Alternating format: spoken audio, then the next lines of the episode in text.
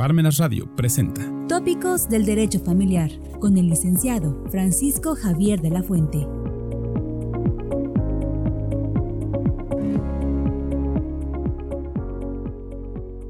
Pues quiero agradecer al maestro Lauro Salazar y a la maestra María de los Ángeles Álvarez la oportunidad que me dan de estar con ustedes, de tener una plática, de conversar y hacer lo mejor posible esta charla, esta pues novedad que hemos estado experimentando hace pues dos, tres años. Y quiero comentarles, porque les agradezco aquí pues a los organizadores de Espasa la oportunidad que me dan de poder platicar. Siempre me ha gustado intercambiar experiencias como lo comentaban, pues ya, ya cumplí 50 años en la cátedra. Y dicen, es poco, pero ya son 50 años. Eso no se dice desde 1970. Estoy joven. Algunos de ustedes sí les he dado clases, pero todos dicen, no es que ya está canosito. No, estoy joven. Todavía me siento joven y sigo dando clases.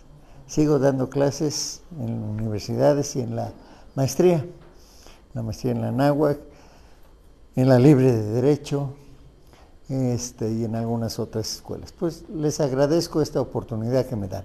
Miren, vamos a hablar de algo que como lo comentaban es novedoso. Y de verdad felicito a Espasa porque realmente se está procurando que todos los abogados, que todas las personas estén preparándose. El derecho es cambiante Día con día va cambiando, y más en materia familiar. Y no lo van a creer, estamos aprendiendo estas novedades, no solamente de las medidas de protección contra la violencia, sino también del juicio oral sumarísimo, que muchos de nosotros decimos, se confunde. No, una cosa son medidas de protección, ¿verdad? Para las mujeres que sufren violencia o los grupos vulnerables que sufren violencia, y otra cosa son los juicios orales ya de naturaleza sumaria. Esto es importante que nosotros sepamos distinguir. Pero algo novedoso y que también espero que me dé tiempo, porque también es muy largo, darles a conocer lo que el nuevo Código Nacional de Procedimientos Civiles y Familiares está hablando de esta materia. Y me van a decir, ay, es que no es posible. Acabamos de estudiar un cambio y ahora vamos a experimentar otro cambio. Pues sí, pero no se crea, no va a ser del todo un cambio radical. Muchas de las cosas que nosotros tenemos están insertas ya en el Código Nacional de Procedimientos Civiles y Familiares, que no tarda, no tarda en que salga ya aprobado. Vamos a tener seis meses u ocho años, seis meses, ocho años para llevarlo a la práctica. Pero nosotros estamos avanzando. Y creo que esto lo tenemos que llevar a práctica, a la práctica. Porque nos vamos a dar cuenta que los negocios familiares son unos, ¿verdad?, eh, asuntos que se están dando con mucha frecuencia en la actualidad por muchas causas, con mucho respeto para las mujeres, con mucho respeto para los hombres, pero saben que ahora cuando la mujer se está ponderando, pues entonces se va muy fácilmente a la violencia familiar y duro contra nosotros los hombres. No es cierto, nosotros tenemos un espíritu en su mayoría machista, pero no del todo, ¿eh? no del todo, porque también la mujer pues ha abusado de esta situación y lejos de fortalecer familias, estamos desintegrándolas. Y no nos damos cuenta. Y la mujer cuando quiere reaccionar es cuando ya es demasiado tarde, porque o ya se divorció, o ya hay problemas, ¿verdad? Por los alimentos, por la guardia y custodia, por la visita y convivencia. En fin, muchas cosas. Pero sí quisiera recordarles algo que es importante para nosotros. Primero, un sustento legal en cuanto a la lo que va es el juicio, ¿verdad? Oral o los juicios orales sumarísimos aquí. Debemos partir de lo que habla nuestra Constitución, porque dicen, no hay sustento, sí, sí hay sustento, y el sustento está enmarcado en nuestra Constitución política de los Estados Unidos mexicanos. En principio, por el principio de legalidad y del debido proceso, que voy a recordar en todos ustedes. ¿Cómo está eso? En principio, cuando nosotros hablamos del debido proceso o cuando hablamos del sustento de legalidad de todos los juicios que estamos llevando a cabo, las enmarcamos en el artículo 13, ¿verdad? ¿Por qué el artículo 13? Porque nos dice nadie puede ser juzgado por leyes privativas ni por tribunales especiales. Y me dicen muchos compañeros, oye Javier, ¿Sabes que los juicios orales son tribunales especiales? Sí pertenecen al Poder Judicial, pero no están en el Código de, eh, de Procedimientos, no se señala, ni tampoco lo señala que la ley orgánica del Poder Judicial del Estado. Dime dónde están esos juzgados de oralidad familiar. Pues la verdad, y aún en el nuevo código, no se encuentra. Entonces, ¿hay tribunales especiales? Oye, ay Dios mío, hay algo. Pero sí, debemos de enmarcar y pensar, ¿serán tribunales especiales? No, no lo son. El 14 también es un requisito, ¿verdad? Sine qua non, sin el cual no podemos eh, hablar de estos juicios de oralidad. Dice, nadie puede ser privado de sus propiedades, posesiones o derechos, sino mediante juicio seguido por los tribunales previamente establecidos. Los juicios de oralidad son previamente, sí, por acuerdo de la judicatura, sí, pero oye, ¿los tiene la ley orgánica? No. Oye, ¿los juicios de oralidad penal? Sí. Oye, ¿y entonces qué hacemos? ¿Cómo lo hacemos? Espérate tantito. ¿Por qué? Porque el acuerdo de la judicatura fue del año ¿qué? 2021, ¿verdad? ¿Y qué pasa ahora? ¿La ley orgánica es nueva o no? Y la nueva ley orgánica que tiene de enero a la fecha no, no tiene mucho. ¿Y qué tiene? Ya enmarcaron los nuevos juicios orales. ¿Tienen la misma integración que anteriormente la ley orgánica marcaba? No, ¿verdad? porque nos decía, un juzgado debe de tener esta composición. Un juez, un secretarios proyectistas, secretarios este, de acuerdos, diligenciarios, ¿verdad? Oficial mayor, oficial. Y ahora, oye, el juicio de oralidad pues, tiene un juez, un secretario encargado de sala, un secretario auxiliar. ¿Y qué otra cosa tenemos? Bueno, pues oye, la verdad, un diligenciario. ¿Y qué más? Pues ya no hay. Hay escribiente, no todo es de cuestión de oralidad. Pero no lo contempla, no lo ha contemplado. ¿Qué nos dice la nueva ley, el nuevo código? No nos habla del todo con claridad. Yo estoy también en ese aspecto un poco en desacuerdo con el Código Nacional de Procedimientos Civiles y familiares, porque mi concepto debe de ser separado. Una cosa es lo civil, que es muy formal, y otra cosa es lo familiar, que es mucho, que queda a discreción de quién? Del juzgador, ¿verdad? Porque hay mucha suplencia de la deficiencia de la queja, hay, ¿verdad? Eh, se pueden suplir algunas pruebas, etcétera. Pero lo vamos a ir viendo más adelante. Otro es el artículo 16 constitucional que también sustenta la garantía. Dice, nadie puede ser molestado en sus papeles, propiedades, sino en virtud de mandamiento escrito de autoridad competente que funde y motive la causa legal del procedimiento. Oiga, maestro, yo veo, ah, me preguntan, yo veo, maestro, que en los juicios civiles, vamos a hablar positivamente, ¿eh? no con una crítica destructiva vamos a ver que todo esto tenemos que ayudarnos. Y Espasa por eso está logrando esto, para saber de qué forma nosotros como abogados podemos decir, oye, proponer al Tribunal Superior de Justicia, al Consejo de la Judicatura, a todos estos organismos, oye, pues vamos haciendo algo para que demos verdadero sustento y más que nada constitucional, la norma de normas, la norma fundamental de donde descansa todo nuestro cuerpo normativo, ¿o no es así? No hay nada que no esté sustentado en dónde? En nuestra Constitución. Entonces, por eso decía, también el artículo 16. Otra, el artículo 17, son garantías, vuelvo a decir, del debido proceso y de legalidad. ¿Sí? En todos qué? Los aspectos heterocompositivos. Recuerden que todo litigio se resuelve por una contienda, una controversia, un conflicto entre partes interesadas, una persona que propone y otra persona que resiste, ¿verdad?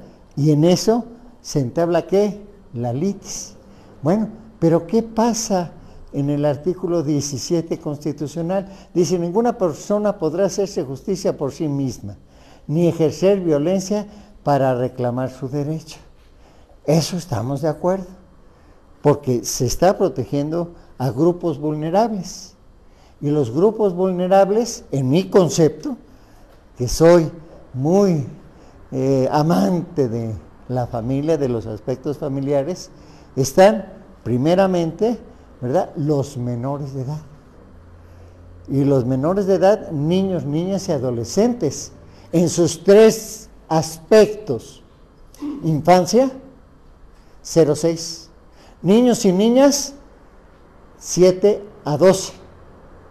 Y 13 a 17, adolescentes. Esos son los tres aspectos. Y que tenemos nosotros que ver con sumo cuidado. Primer aspecto, garantía constitucional, artículo cuarto, el interés superior del menor. Pero no solamente del menor, sino también de la mujer. ¿Y también de qué? de este, las personas discapacitadas, ¿verdad? O de capacidad diferente, como les quieran llamar, o bien también lo que nosotros llamamos ya personas de la tercera edad, ¿sí? Que también están sujetos a eso. Pero otro, dice, toda persona tiene derecho a que se le administre este, justicia por tribunales que estarán expeditos para impartirla en los plazos y términos que fijen las leyes. Sí, pero sabemos que los juicios orales sumarísimos en materia familiar pudieran estar sustentados. Sí, maestro, porque están sustentados en el juicio sumario. Ahorita lo vamos a ver. Y cierto, hay base legal en qué sustentarla. Pero ¿qué pasa? Aquí también la Constitución nos señala que el Congreso de la Unión expedirá las leyes que regulen las acciones colectivas y también los medios, los mecanismos alternativos de impartición de justicia. Algo muy importante que en países latinoamericanos se da, en países, ¿verdad? No latinoamericanos solamente, sino europeos. Se da en esto es que se ocupa mucho los medios alternativos de impartición de justicia. ¿Como cuáles? La mediación, la conciliación, el arbitraje. Y esto es importante porque en todos los asuntos familiares debe prevalecer estos aspectos. Aunado a qué? A que en otros estados de la República, Querétaro, este, algunos Nuevo León, etcétera, Chihuahua, protegen mucho que la cuestión de mediación, de conciliación, ¿en, ¿en qué? En resolver las controversias familiares. Todas. Porque nosotros solamente cuatro aspectos tenemos. Cuatro. ¿Cuáles son? Ya lo sabemos, divorcio incausado, alimentos, guardia y custodia y lo que llamamos nosotros este, visita y convivencia. Son los cuatro aspectos que tenemos para poder resolver esas controversias. Adelante, adelante. Bien. ¿Qué más? También otro de los aspectos importantes es que el artículo 70 constitucional en su fracción 30 ya no permite a los estados hacer modificaciones ¿a qué? Al código de procedimientos. Y me van a decir ustedes, oiga, con razón no está el procedimiento oral familiar, porque ya desde años atrás está desde el año 17, ¿verdad? Está que no se puede. Hacer modificaciones a los códigos adjetivos civiles ni familiares, ¿verdad? No se puede. ¿Por qué? Porque es competencia federal.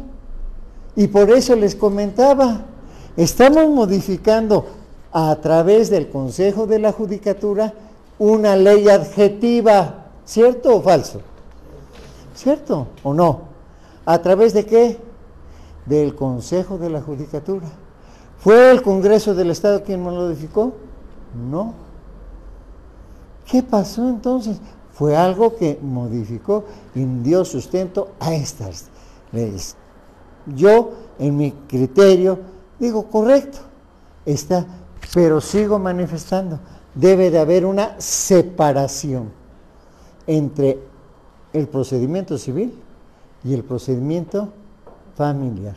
Tiene que hacerlo. En aquellos estados que ha habido cambios y ya tienen su código familiar, también han tenido ya su código de procedimientos familiares. Lo tenemos nosotros en Hidalgo, Zacatecas, Morelos, Michoacán, eh, Sinaloa, eh, Sonora, este, Baja California, Yucatán.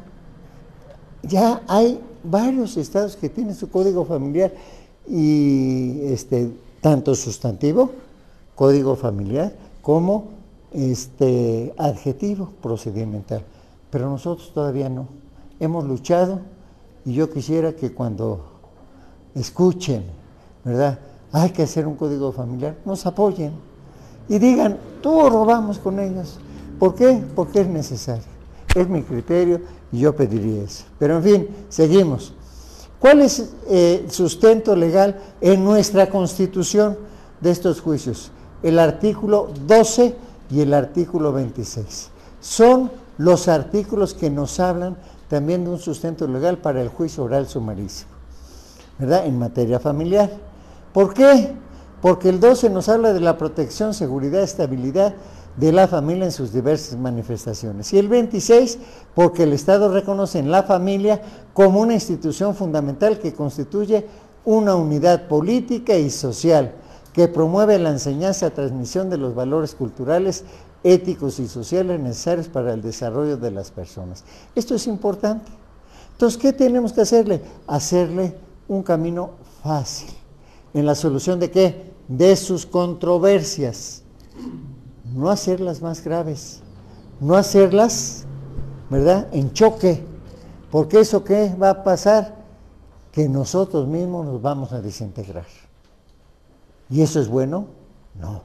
Yo les digo a mis alumnos jóvenes, ¿verdad?, en su mayoría, que van a contraer matrimonio, le digo, jóvenes, por favor, cuando se casen, fíjense, ¿verdad?, que se van a casar, se van a casar pero para formar familia. Y con eso van a ver que siendo una familia fuerte, vamos a tener una sociedad consolidada. No la vamos a tener así. Una familia consolidada. Y eso es lo que a nosotros nos interesa. ¿Sí? Ese tipo de familias. Porque de otra manera no hay. Bien, seguimos. En el Código Civil, en el Código Sustantivo, también se da estos artículos. Son claves y yo quiero pedirles que los tengamos siempre presentes. Incluso en nuestros recursos, en nuestros amparos. porque es importante. Si no hay nada, no podemos. Entonces tenemos que sustentar, oye, pero si es que nuestra constitución, principio de legalidad, debido proceso, ¿verdad? En los códigos, este, en la constitución política del Estado de Puebla, en, en, el código sustantivo civil, en la familia, el 290, 291, 293 del código, nos hablan de ello. Y entonces, ¿por qué nosotros tenemos que proteger a la familia? Claro, y por eso hacemos procedimientos más ágiles sin controversia, sin dejar, ¿verdad?, rencillas entre las partes, sin hacer que las partes se vengan, ¿verdad?, queden resentidas, porque entonces al rato, ¿en quién va a repercutir? En la descendencia. Y tendríamos que, hijos drogadictos, hijos este, alcohólicos, hijos, vaya, de muchas cosas. Entonces, es importante que veamos eso. Otra cosa que vamos a, ver es que recuerden que es en nuestro código, ¿verdad? Eh, primero, vamos, este es en el Código Civil, ¿verdad? También en el, también en el libro segundo que habla del libro segundo, nos habla del capítulo tercero, todo lo que es el libro segundo nos habla de lo que son las instituciones de derecho familiar. ¿Sí? Desde matrimonio, concubinato. ¿Saben qué nos falta? Los diferentes tipos de familia. No los contemplamos todavía. No los hay. Y en otros estados, ¿qué? Ya están reglamentando. Aquí ya reglamentamos el poliamor. ¿Sí? Ay, caray, yo digo, bueno, ¿qué estamos haciendo? ¿Estamos construyendo familias fuertes, sólidas? ¿O qué estamos haciendo? Un hombre con dos mujeres. ¡Ay, se aprobó! Y ya aquí en Puebla lo hizo, la Suprema Corte de Justicia ya lo aprobó el poliamor. ¡Ay, Dios mío! Entonces ya vamos, vamos progresando. Es mi criterio, discúlpenme, pero estoy dando mi sentir. Ya si unos comparten y otros no, ya es otra cosa. Como dicen, sí, pero en México, Distrito Federal, ¿saben qué? Ya se está legalizando y la mujer adúltera, la mujer vígama, ya tiene derechos. Y es bueno, y es bueno. Es, ¿Qué quiere decir? Que hay otros tipos de familia, ensambladas y eso, que no les queremos reconocer, pero que tenemos que resolver controversias. Primero dándoles el derecho y las obligaciones en el código sustantivo. ¿Y luego qué? Darles los procedimientos para hacer valer esos derechos. ¿En dónde? En el código de procedimientos. Y ante las autoridades que nos dice la ley orgánica del Poder Judicial. ¿Eh? Porque ahorita todavía no. Bien, pero ¿qué pasa en el, este, ahí está, ahí vemos nosotros en el código adjetivo.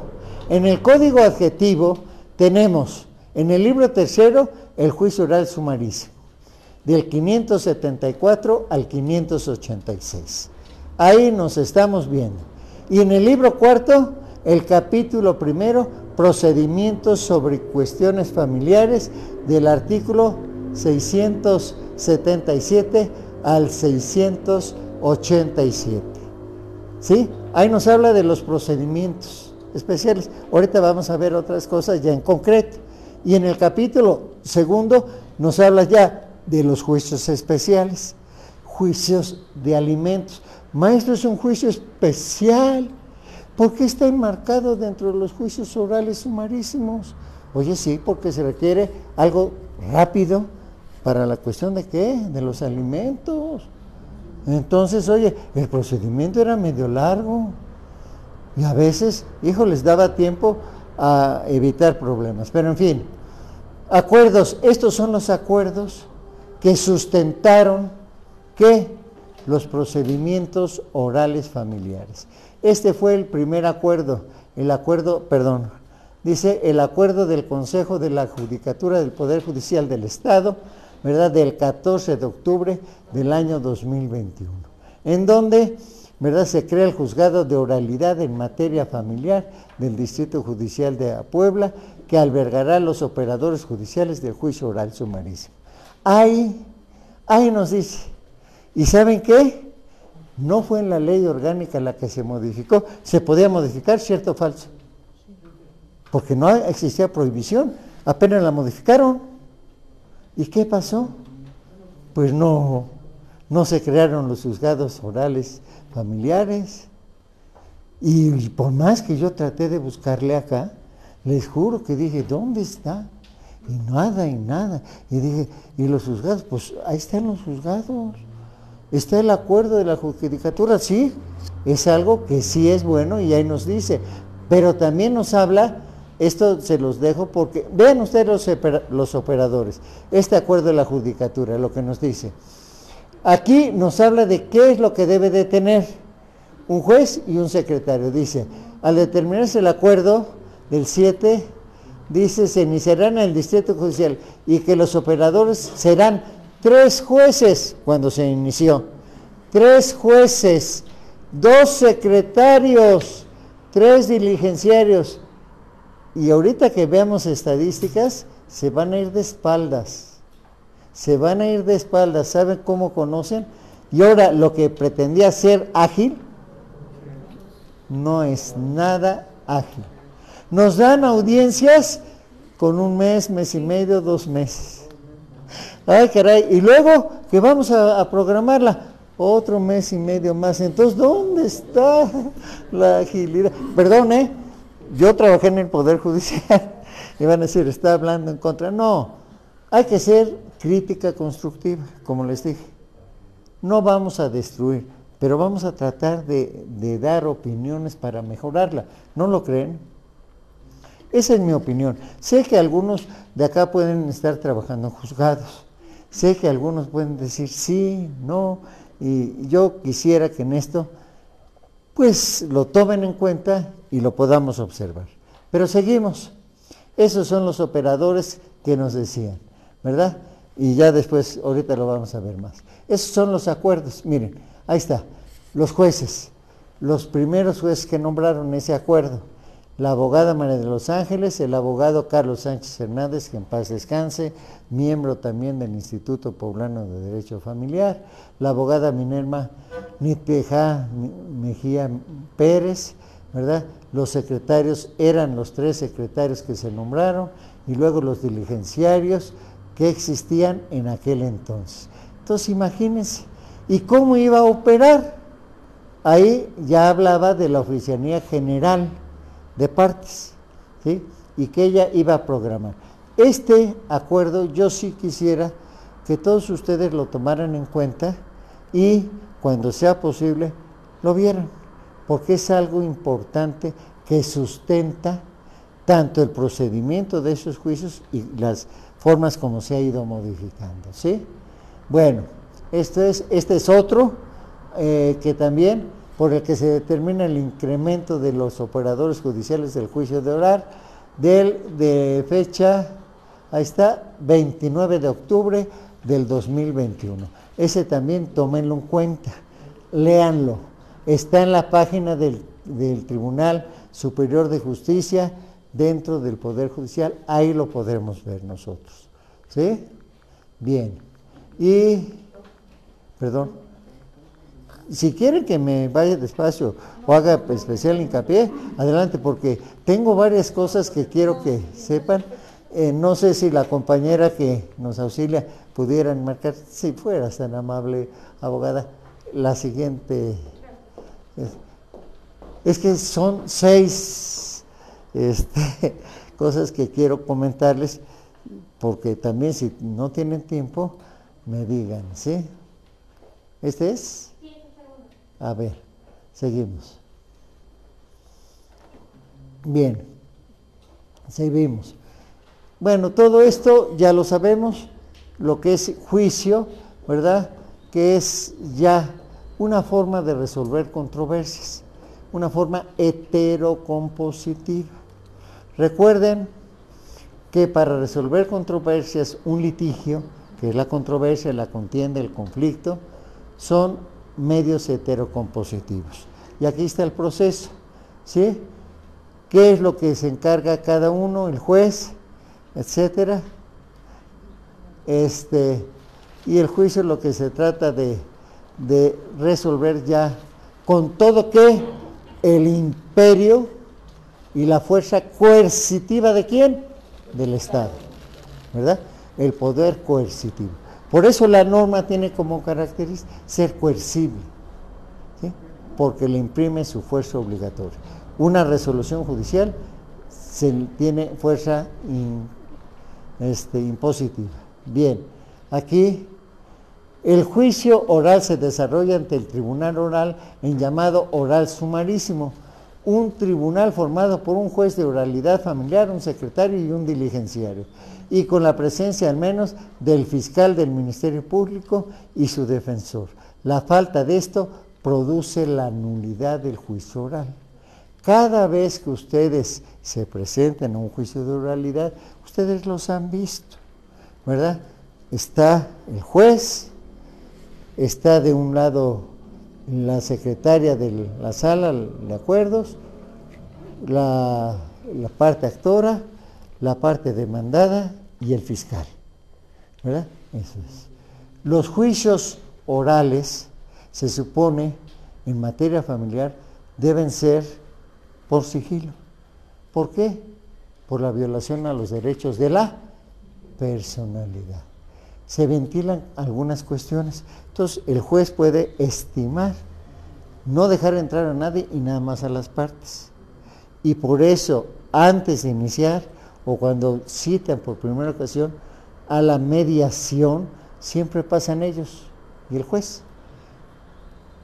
Es una garantía. ¿Puede estar el, este, el abogado? Sí, pero como oidor y los demás son los que van a estar dialogando. ¿Quiénes? Las partes. No ellos, ellos escuchan. Pero eso sí, estará al pendiente para que no se le violen los derechos de su garantía de audiencia. Oye, espérate, los dos tienen derecho a hablar, que exponga, que exponga el otro, y mediar, no establecer. Se dice que mediar es facilitar la comunicación entre quién, entre las partes. Conciliar es asesorar, decir quién tiene y no tiene el derecho. Entonces, esto es importante. ¿sí? Aquí lo hablemos, este, no se permiten ninguna situación por escrito. Y esto es cierto. Nosotros muchas veces llegamos con un escrito acostumbrados a hacer todo por escrito. Y todo. Pero ¿saben qué? ¿Saben el Código Nacional que lleva? Es mixto. Volvemos a echar marcha atrás, maestro. Pues sí. El juicio, el Código Nacional de Procedimientos Civiles y Familiares está marcando un procedimiento mixto, con una demanda por escrito. A veces es necesario, en mi concepto, sí. ¿Por qué sí? Por una sencilla razón. Los convenios Dicen, papelito habla, pero en muchas ocasiones hay malas interpretaciones porque tienen poco tiempo para resolver sus, eh, las audiencias, 30 minutos, 45 como máximo. Por favor, le damos 5 minutos a, a ese para que exponga usted, ¿verdad?, sus argumentos, el objeto, los hechos y las pruebas, conforme lo marca. Y por favor, sea usted breve y conciso. Oiga, pero es que necesito argumentar. Es importante. No tampoco quitarle mucha paja. Por eso siempre es bueno esquematizar un problema. ¿Qué es esquematizar un problema? Para ustedes, como lo decía la teoría del caso. ¿Qué es esto? De un problema que les llegue es hacer a un lado qué? Todo los distractores, todo lo que les pueda a ustedes distraer, quedarse con lo medular, lo sustancial. Que no les dijo nada el cliente, ah, entonces mira, a ver, me falta información, dímelo. Porque si no, ¿quiénes somos responsables? Todos nosotros. como abogados litigantes. Todos somos responsables, sí. Y así lo dice, lo dice el Código de Procedimientos Civiles y Familiares. Cuatro, quinto, ¿verdad? 20, 21, 22 y 23 y 24, que es el que marca que las obligaciones que están contenidas en el Código de Procedimientos Civiles del Estado. Que muchos de nosotros no sabemos, pero nos hemos, nos podemos ir en contra del abogado mismo. ¿sí? Bien. Pero ¿qué pasa? Dice, son tres, una audiencia inicial en donde se marca, como todos nosotros sabemos, por el juez, ¿verdad? Se le dice al juez, ¿Cuál es el objeto de nuestra comparecencia? Lo que nosotros comúnmente y ahora lo hacemos en materia escrita, porque podemos hacerlo, ¿eh? Todavía podemos hacerlo. No necesariamente tenemos que acudir a los de oralidad. ¿Qué tenemos que hacerlo conforme el 194? El 194 de nuestro Código de Procedimientos Civiles nos dice cómo debe de ser redactada una demanda. Y eso es lo, principal. ¿Por qué? Me ha tocado ver en algunos juzgados de realidad que se está demandando en una persona o ante personas que no son competentes el juzgado por razón del territorio Oye, es que tú eres de este Huejotzingo y quieres divorciarte acá. Oye, ¿y tu domicilio estás diciendo Huejotzingo? Pues no. ¿Por qué? Porque sigue hablando lo que nosotros marcamos jurisdicción y competencia. ¿Se acuerdan lo que dice el 194 de su Código de Procedimientos? Chéquenlo, fracción primera. Y la fracción primera dice el tribunal ante el que se actúa y que eso es por razón de qué? De la competencia y de la jurisdicción. Si es contenciosa, voluntaria, delegada, concurrente, no sé. Ahí lo pueden ustedes anotar. Y aquí en materia familiar, ¿sí? Y ahora nos va a pasar. Ay, Dios mío, ¿qué va a pasar? Dicen. ¿Por qué? Porque lo mismo van a conocer juzgados federales y juzgados qué? Locales. Ay, ¿y entonces qué? Pues se van a ir todos al federal. ¿O qué va a pasar? ¿Nos vamos a ir a, los locales? Bueno, tenemos que sentar las bases en las leyes orgánicas. ¿Qué va a pasar? Que esta nueva ley orgánica va a tener que ser ¿qué? Modificada para establecer la competencia y la jurisdicción. Tiene que serlo o no. Porque si no, no tendría que ser nada lo que decía Ovalle, Favela o Cipriano Cano, ¿verdad? De la competencia territorial por razón de la materia, por razón de grado, por razón de la cuantía. O se acaba o qué va a pasar. Tenemos que seguir sustentando eso. Porque hay juzgados de oralidad que tenemos que ver su jurisdicción y su competencia.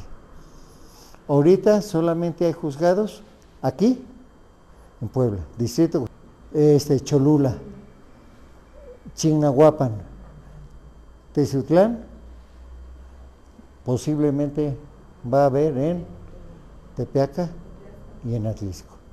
No sabemos cuándo, pero de que va a haber, va a haber. Hay que ir viendo esto porque qué bueno que se estén dando estos cursos porque los vamos a estar preparando. Bien, entonces aquí está el desarrollo de los juicios orales. Perdón. Es primero es la investigación inicial y complementaria. La etapa intermedia que es fundamentalmente de pruebas y de depuración procedimental y el juicio oral. ¿Qué va a pasar ahora? Fíjense. Ahora, en los procedimientos civiles y familiares, va a haber una audiencia primero de conciliación. Los puntos que estén de acuerdo, ya no hay litis. ¿Qué se va a quedar? El punto litigioso, el punto controvertido, el punto. Y sobre ese se va a desarrollar qué? El juicio. ¿Qué nos va a permitir en materia civil? Agilidad. En lo que no, pues no vamos a estar discutiendo. ¿Cuál es lo fundamental? Esto. Esto es lo medular. Por eso le digo, hay que esquematizar el problema. Y luego esquematizar el fondo del problema. ¿Qué es esquematizar el fondo de un problema? Es la teoría del caso, ¿eh? Y eso lo van a ver. Esquematizar, ¿qué es? ¿Cómo lo esquematizas? Saber si tu cliente tiene, le asiste o no le asiste el derecho. Tiene o no tiene la obligación. Y por último, ¿qué vamos a hacer? Esquematizar el procedimiento. ¿Cómo me voy a ir? Me voy a ir por la mediación, me voy a ir por la conciliación, me voy a ir por el juicio, por el proceso. Y ahí, ¿de quién va a depender? De la habilidad tuya. Porque tú puedes mediar. Y mediando vas a un centro de justicia alternativa ¿Y qué vas a decirle? Vengo aquí, aquí está mi convenio, por favor, quiero que se homologue. Punto. Y ya tiene efectos de qué? De cosa juzgada. ¿Y te evitaste el juicio? ¿Y te evitaste eso? Pues sí. ¿Es algo novedoso? Sí. Pero lo tienes que hacer, lo tienes que ver. Bien. Aquí está la etapa introductoria, lo que dice la ley, ¿verdad? Se plantea la litis. La litis que es la controversia ya que, se dé, ¿sí? Y entonces en función de esto ya, ya lo podrían ustedes checar. Y en esto es importante. Hay algunos autores que nos hablan de cómo se puede agilizar la litis. Bien, la presentación de la demanda que ya les dije, en un procedimiento escrito mixto, porque es oral y escrito, ¿sí? La presentación de la demanda 194, la, este, en el Código de Puebla, la contestación 204 del Código de Procedimientos Civiles. Sigan ese orden. Si ustedes siguen ese orden, no va a haber problema, no van a tener problemas. ¿Saben lo que les van a hacer en el juzgado? Les van a decir, oye, ya presentaste tu demanda. A ver, Fracción primera, bien. Fracción segunda, bien. Tercera, mm, se admite.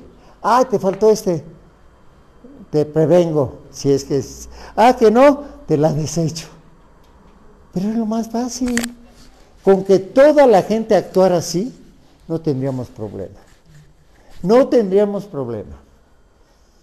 Igual que en la contestación. Tú sigue el orden al hacer tu contestación que marca en 204 y ya la hiciste. Ya la hiciste. Porque ahora, acuérdense, y eso es lo que vamos a ver ahorita, en el juicio oral sumarísimo. Me puedo tardar, ¿eh? Pero en el juicio oral sumarísimo, acuérdense que las fases que tiene todo procedimiento.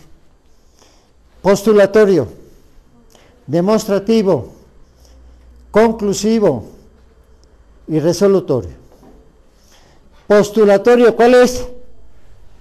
Demanda y contestación, que se va a qué? La litis. Ahí se establece que la litis, maestro, en el postulatorio. ¿Existe en el juicio oral? Sí. Demostrativo, sí, que son las pruebas, tanto para la este, presentación como el desahogo de pruebas. Aquí en Puebla, el postulatorio y el demostrativo van. Dividido el demostrativo. Porque es, el demostrativo es la, este, la litis, ¿verdad? La, eh, la demanda y la contestación, pero con las pruebas. Porque así nos dice ya nuestro código desde el año 2004. Desde el año 2004 nos dice Tienes que hacerlo eso. Y luego viene cuál? Otra. Viene la, este, no la de, la conclusiva. ¿Qué es la conclusiva? Los alegatos. Que también existen. Nada más que aquí los juicios orales ya llevan dos cosas. Alegatos de inicio y alegatos de qué? De clausura. Los de inicio, ¿cuáles son? Pues tú muestras el objeto por el que vas a demandar y ahí vas a argumentar lo que les digo. ¿Cómo lo voy a fundamentar? Me casé en tal, eh, viví parte, tengo tantos hijos es divorcio encausado, no necesito de ser causa. Ah, pero hay algo importante que se le va a muchos. Quiero la guardia y custodia de mis hijos. Pues cita en tus hechos y ante el juez, pídelo. ¿Cómo lo vas a pedir? Pues tan fácil. Dile al juez, ¿verdad? Que el artículo 450, letra A y letra B, te marca que de oficio él puede que decretar medidas auxiliares. No lo están haciendo. ¿Cómo que la guardia y custodia y los alimentos. Imagínense, estamos resolviendo un problema de qué? De adultos.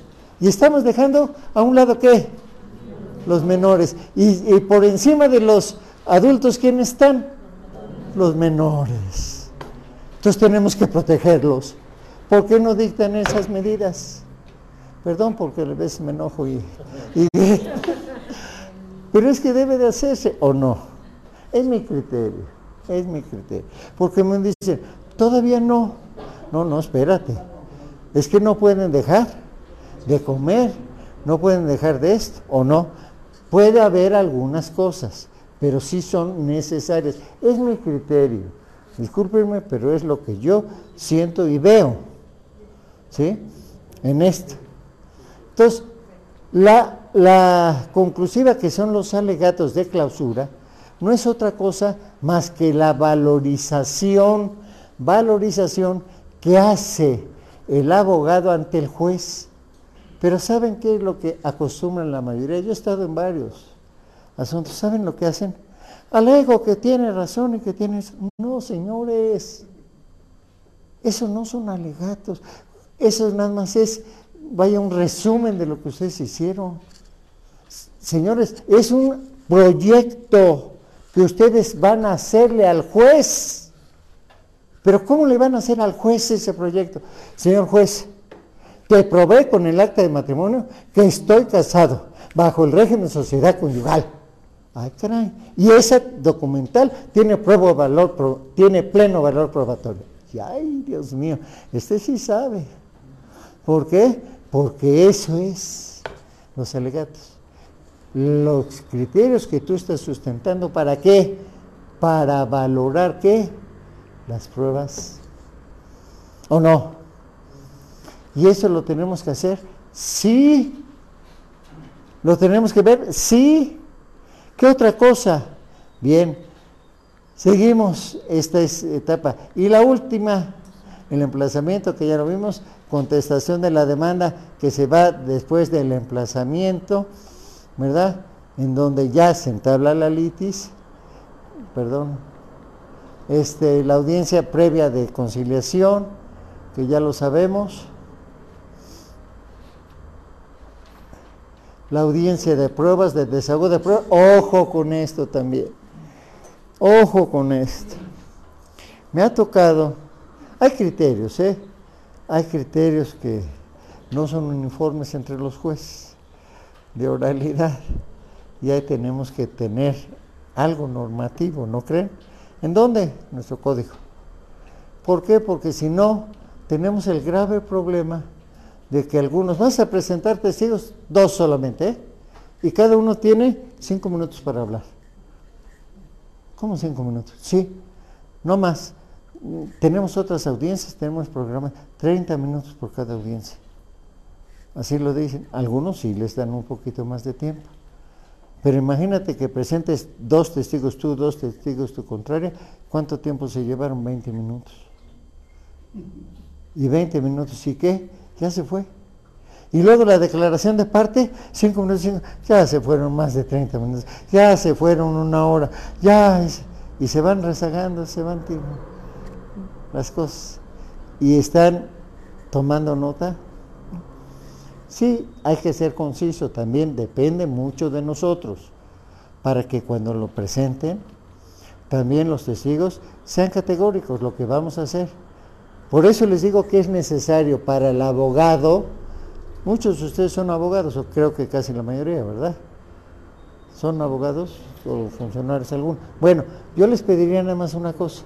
En esto hay ocasiones en que sí son cinco minutos, diez minutos, pero ya se fueron hasta media hora. Y esto nos lleva consigo problemas, ¿o no? Eso es lo que yo siento y pienso. Pero este, en el desagudo de pruebas tenemos que ser muy precisos. ¿Se puede diferir otra audiencia para el desagudo? Sí, pero nos estamos llevando ya tiempo y el objetivo es darle celeridad a los juicios. ¿Sí? Eso es lo que pensamos. Bien, aquí también es la oralidad, darle continuidad y concentración, ¿verdad? A todos los las contiendas que se presentan. ¿Sí? La emisión de la sentencia. El juez, no viendo, lo puede pronunciar en esos momentos. Y lo hace. Se aprobó el convenio, no hay ningún problema. Adelante, ya, se dicta. Declaro, ¿verdad? El divorcio incausado. Punto. Y dejo expeditos los derechos a las partes para que los aleguen en la vía incidental correspondiente, como lo ordena el Código, ¿verdad? De civil del Estado. Código civil, ¿verdad? Que en materia familiar debía estar en dónde? En el Código de Procedimientos y la tramitación del juicio de divorcio incausado, ¿dónde está? En el Código Civil, Código Sustantivo, y no en el Código Adjetivo. Eso es lo que hacen nuestros legisladores, nada más levantar el dedo y decir, sí, ya vamos. Perdón. Este, usted habla de una cuestión incidental establecida en el Código Civil. Sí. si ya se culminó el asunto con una sentencia definitiva, ya no cabría la posibilidad del incidente. No es, mira, eh, volvemos a lo mismo. Muchos de ustedes y muchas gentes nos hablan y nos dicen, oiga, es que nuestro código, ¿alguien trae en su código?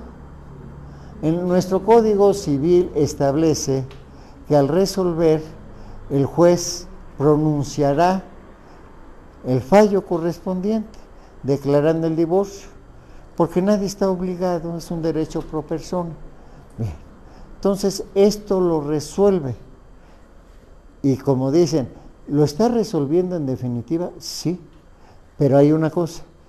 Para no violarle los derechos, conforme lo vimos hace un ratito, 290, 291 y 293, porque estás afectando derechos de terceros, los reservas por vía incidental. ¿Por qué? Porque no los demandaste. Si tú lo hubieras demandado y te hubieras acogido al 450, eh, de oficio, el juez debía decretarlo. Señor juez, perdóneme, pero necesita usted pronunciarse provisionalmente en materia de guardia y custodia, visita y correspondencia y este, alimentos. Tomando en cuenta que las pruebas, si no las ofreces, no puede pronunciarse.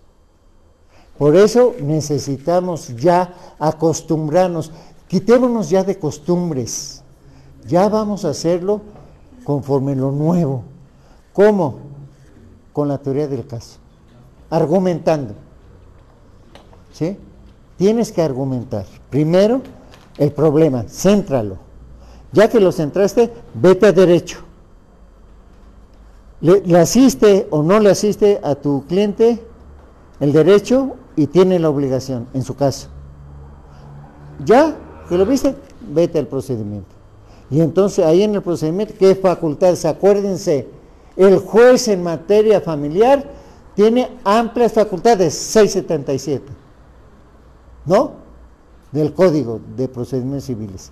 Ahí te dice que este, no requieres tanta formalidad, que buscas la verdad real, que este, muchas cosas, 677 o no. Y ahí, si tú lo haces, tienes todo para poder alegar. Pero incluso hay jurisprudencia en que el fallo emitido por un juez de oralidad decretando el divorcio es válido.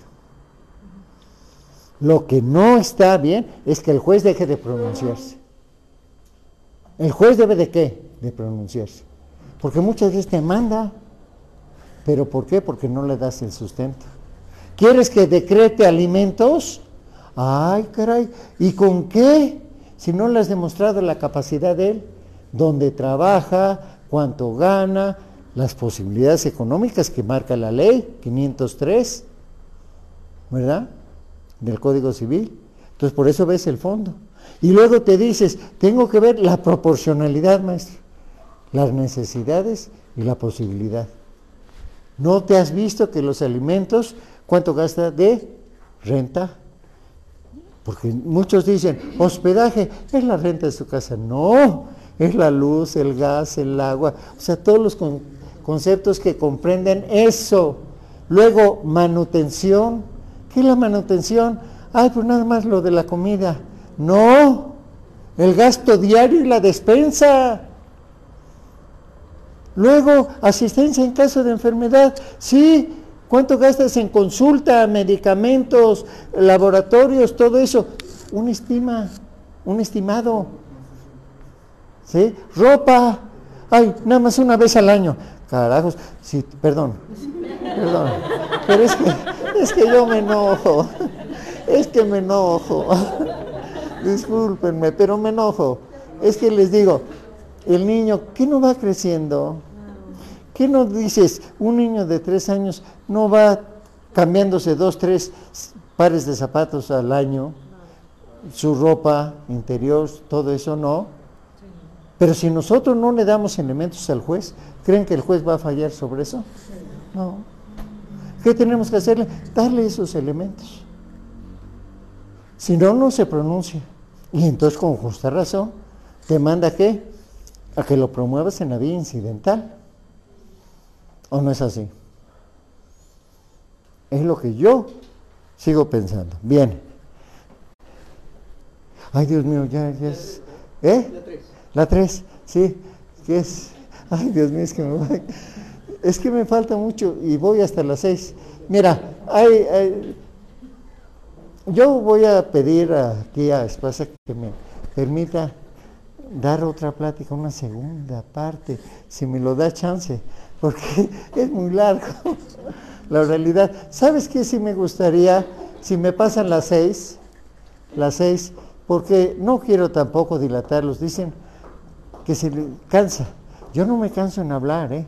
Yo me puedo dar cinco horas hablando en maestría y no, y se va.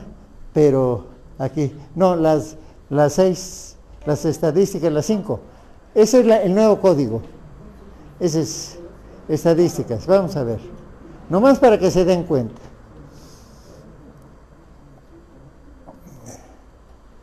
Esto es importante para nosotros.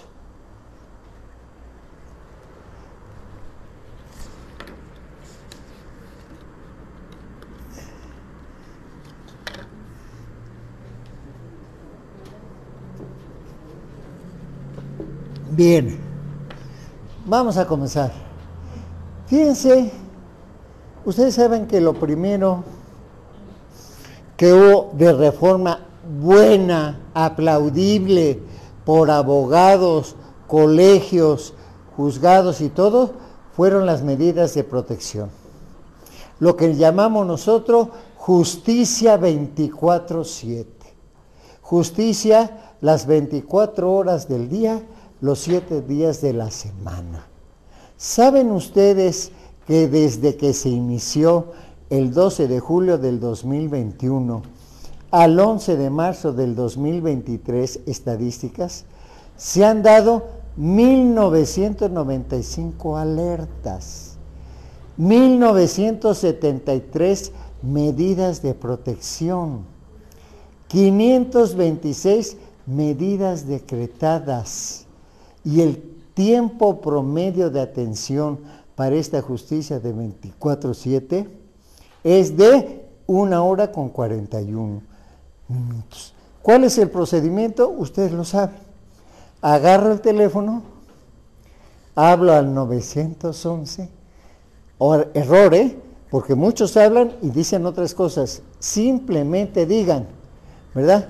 Me acojo a la justicia ¿verdad? A las medidas de protección 24-7 del Tribunal Superior de Justicia del gobierno. ¿Y qué hacen? De inmediato les dan atención. Las mandan a seguridad pública. Seguridad pública manda al, al tribunal, el tribunal manda a los juzgados auxiliares y los juzgados auxiliares determinan inmediatamente una atención.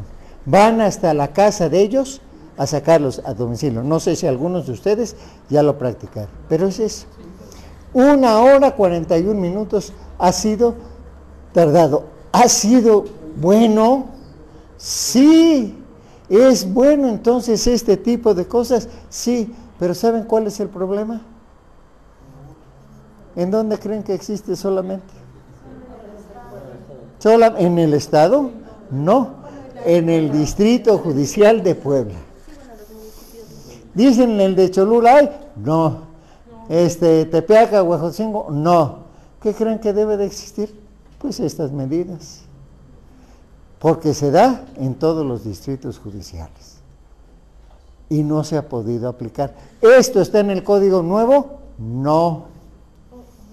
En el Código Nacional. ¿Debe de estar? Sí. Porque es una medida buena que aquí se implementó en Puebla. Es importante. Nada más termino esto y ya se. Luego, en estas, aquí dice, ¿cuáles son las medidas que más son socorridas? Esto es contra la violencia, ¿verdad? Contra la mujer. Y aquí es importante que nosotros lo veamos, ¿sí? Porque como se los dije aquí, y aquí está, miren, es el artículo, aquí está el, ay, se me fue. Es el, ah, está chiquito, es del primero, del 2007. ¿Eh? 84, ¿verdad? 34. ¿Cuál? Ahí está todas las medidas de protección. ¿Cuáles son? Son estas, miren. Aquí están las medidas que han solicitado. Uno, las más es el uso de medios o, dispositivos electrónicos para impedir el contacto directo con la persona agresora. 156 alertas emitidas. Se han decretado 109 medidas. ¿Sí? Fíjense las estadísticas. 704, la fracción quinta. Prohibir el acceso a la persona agresora al domicilio permanente o sea, la restricción. No puedes ver en una distancia, ¿verdad?, de alrededor. ¿Cuántas medidas se decretaron? 704. ¿Cuántas, verdad, se han, se han decretado la medida? 185. ¿Sí? Otra, la fracción séptima, la desocupación por la persona agresora del domicilio conyugal o de la pareja independientemente de la acreditación de propiedad. Porque ven que antes, ah, no, que, se salga ella porque es mi casa. Ay, espérate. No, mucho cuidado. Entonces, 228 alertas emitidas y se, se decretaron 55. Otra más, es la última, las demás que se requieran por brindar una protección a la víctima, ¿verdad? Que son 253, 61. Bueno, el juicio oral sumarísimo que en materia familiar aquí se ha decretado con base el sustento a qué? En del Código de Procedimientos del 574 al 586, que habla de qué? Del juicio sumario, del juicio sumarísimo, y del 677 al 680 de los procedimientos que familiares. ¿Por qué los acuerdos del Consejo de la Judicatura y los acuerdos del Consejo de la Judicatura del mes de octubre del 2021? Bien, ¿qué pasa? Fíjense nomás esto. En los juicios de orales, ¿saben ustedes del primero de octubre del 2021 que se crearon los juicios orales al 31 de enero del 2023 son estadísticas que da el Poder Judicial. ¿Cuántos creen que en el total del Estado hubo 33.655 demandas de orden familiar? ¿Sí? Sentencias se han dictado 4.241, convenios 1923. Ahora fíjense, en los juicios de oralidad, ¿cuántos creen? 11.852. Una tercera parte. ¿Y saben en dónde solamente? En Puebla, Cholula, Chignahuapan y Tezutlán. Vean ustedes cuántos juicios desde que se crearon los juzgados familiares a la fecha. Y primero fueron en Puebla, luego Cholula. Y el año pasado, ¿verdad? En Chignahuapan y Tezutlán. Vean ustedes, casi una tercera parte. ¿Cuánto está representando eso? Vaya, yo dije el 33% del total de los juicios en Puebla, en esos cuatro distritos, estamos llevando qué? De juicios orales. ¿Qué estamos haciendo? Recurriendo a ese tipo de juicios. Pero ¿cómo estamos dejando a las gentes? ¿Contentas? Pregunto, nada más, vean ustedes. Ese es nada más en cuanto a esto. Ahora vean ustedes, seguimos esas sentencias definitivas en total en el Estado, permítanme nada más, vamos a ver, del 1 de octubre del 2021 al 31 de enero del 2023, sentencias definitivas en el Estado, 21.579 en materia familiar, en materia familiar, solamente.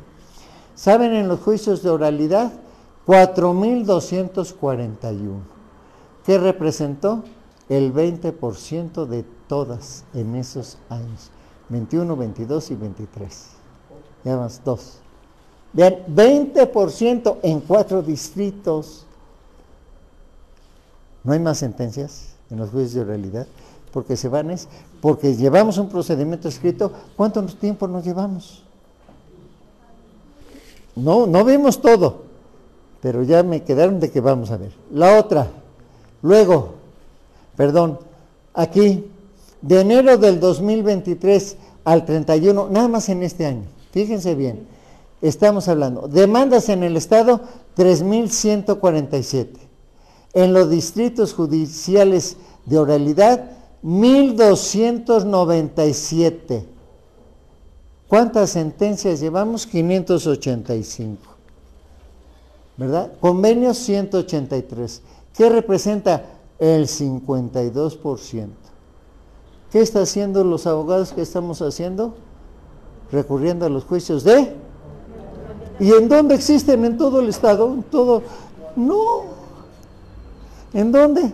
Solamente aquí. Cuatro distritos. Y ven ustedes la cantidad, de verdad, lo que se ve más es Puebla. Vean ustedes en, en Chignahuapan, que 37, en Tezutlán 54, en Cholula 293, está creciendo. Nada más en un mes. En un mes son datos estadísticos. La fuente es el Poder Judicial. No me van a decir que yo estoy engañándolos. Yo lo que menos trato es engañar. Sí queremos. Y por eso felicito de verdad a Espasa. ¿Por qué? Porque ellos están procurando capacitarlos y capacitar a los abogados. ¿Para qué? Para que, digamos, las escuelas siguen con los procedimientos anteriores. Y otra cosa, muy pocas escuelas están hablando sobre el Código Nacional de Procedimientos Civiles y Familiares. ¿Saben cuándo se va a publicar? En breve.